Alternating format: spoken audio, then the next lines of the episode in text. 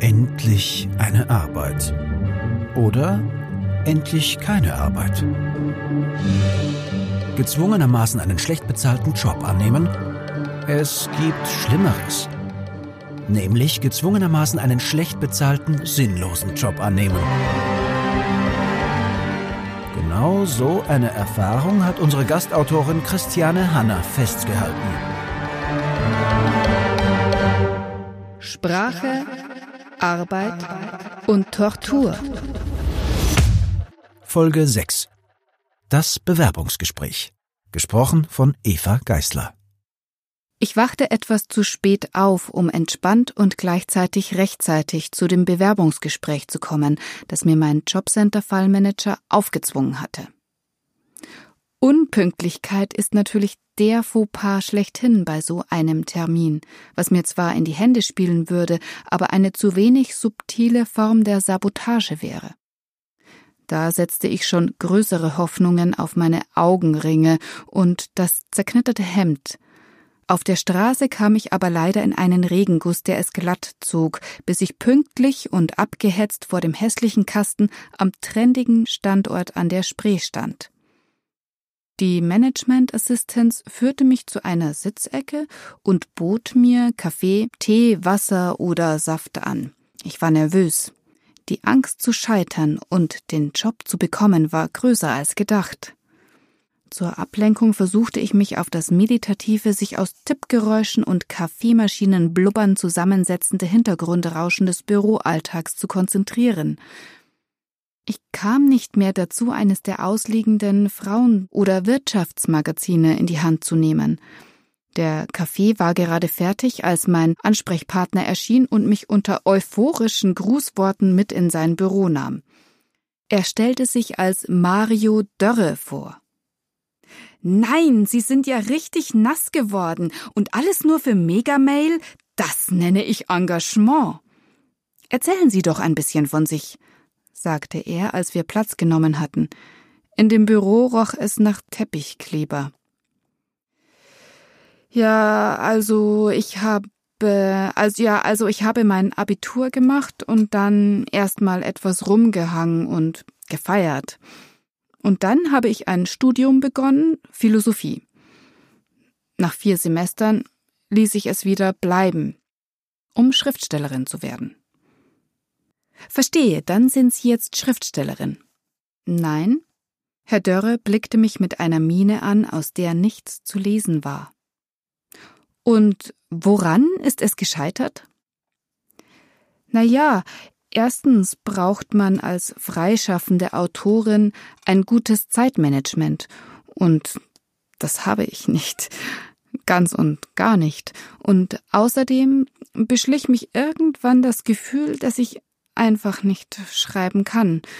Mein Stil ist nämlich ziemlich reich an Adjektiven. Außerdem verwende ich gerne Adverbien. Beides ist laut der meisten Schreibratgeber schlecht. Vor kurzem erinnerte mich aber dann ein anderer Ratgeber daran, dass es eigentlich nur eine Regel gibt. Brich die Regeln. Vielleicht sollte ich es nochmal versuchen. Bisher konnte ich mich nur nicht dazu aufraffen. Leider leide ich manchmal an massiver Antriebslosigkeit. Aber je länger ich mit ihnen darüber rede, umso mehr Lust bekomme ich, mich voll und ganz auf das Schreiben zu konzentrieren. Ja, vielleicht sollte ich das tun. Herr Dörre ging nicht auf meine Worte ein und fing an, von sich zu erzählen. Ich verrate Ihnen jetzt mal was. Ich bin ja auch ein Studienabbrecher, BWL war's bei mir damals, nur hatte ich nicht so hehre Beweggründe wie Sie. Ich bekam ein mega Angebot von einer Firma und wollte lieber Geld verdienen, um mit meiner Freundin schön in Urlaub fahren zu können. Das Auto fraß Sprit ohne Ende solche Dinge. Er zwinkerte mich fast unmerklich an. Dann wurde mir allerdings klar, dass eine gute Ausbildung das A und O ist. Eines darf man nicht vergessen, der Beruf soll ja neben Geld auch Spaß bringen, und der geht verloren, wenn die Kletterpartie auf der Karriereleiter irgendwann mal nicht mehr weitergeht. Also habe ich dann doch eine solide Journalistenausbildung gemacht und im Anschluss ein paar Jahre bei Deutschlands meistgelesener Tageszeitung absolviert. Er zwinkerte wieder. Megamail konnte mir allerdings noch bessere Konditionen bieten, und so bin ich nun seit zwei Jahren hier bei Deutschlands großartigstem E-Mail-Anbieter. Es gab eine Gesprächspause, und ich dachte, es sei nun angebracht, eine Frage zu stellen. Aber ich hatte keine. Welche sind Ihre drei größten Stärken? fragte stattdessen Herr Dörre. Na ja, ich bin sehr nett, in der Regel pünktlich und auch dazu bereit, für einen guten Job Opfer zu bringen. Zum Beispiel mir alle sechs bis acht Wochen den Haaransatz nachzufärben. Ich kam mir dann doch blöd vor, als ich meine einstudierte Antwort auf diese abgeschmackte Personalerfrage herunterratterte. Aber Herr Dörre kriegte sich fast nicht mehr ein vor Lachen. Tja, Sie haben Humor, das ist immer gut. Und wissen Sie was? Wie Sie Ihre Haare tragen, ist uns völlig egal. Piercings, Tattoos, zerrissene Jeans, geht alles. Sie können auch im Cocktailkleidchen kommen, wenn Ihnen das lieber ist. Wir legen Wert auf eine Wohlfühl-Arbeitsatmosphäre. Deswegen gibt es bei uns auch Teambuilding-Events, einen Kickertisch, täglich frisches Obst, Kaffee bis zum Abwinken. Und was die Tätigkeit selbst betrifft, wir stehen für Qualitätsjournalismus. Fake News wird die Leserschaft bei uns nicht finden. Uns ist wichtig, dass auf unsere gut recherchierten und differenziert geschriebenen Artikel auf der Startseite von Megamail eine niveauvolle Diskussion folgt.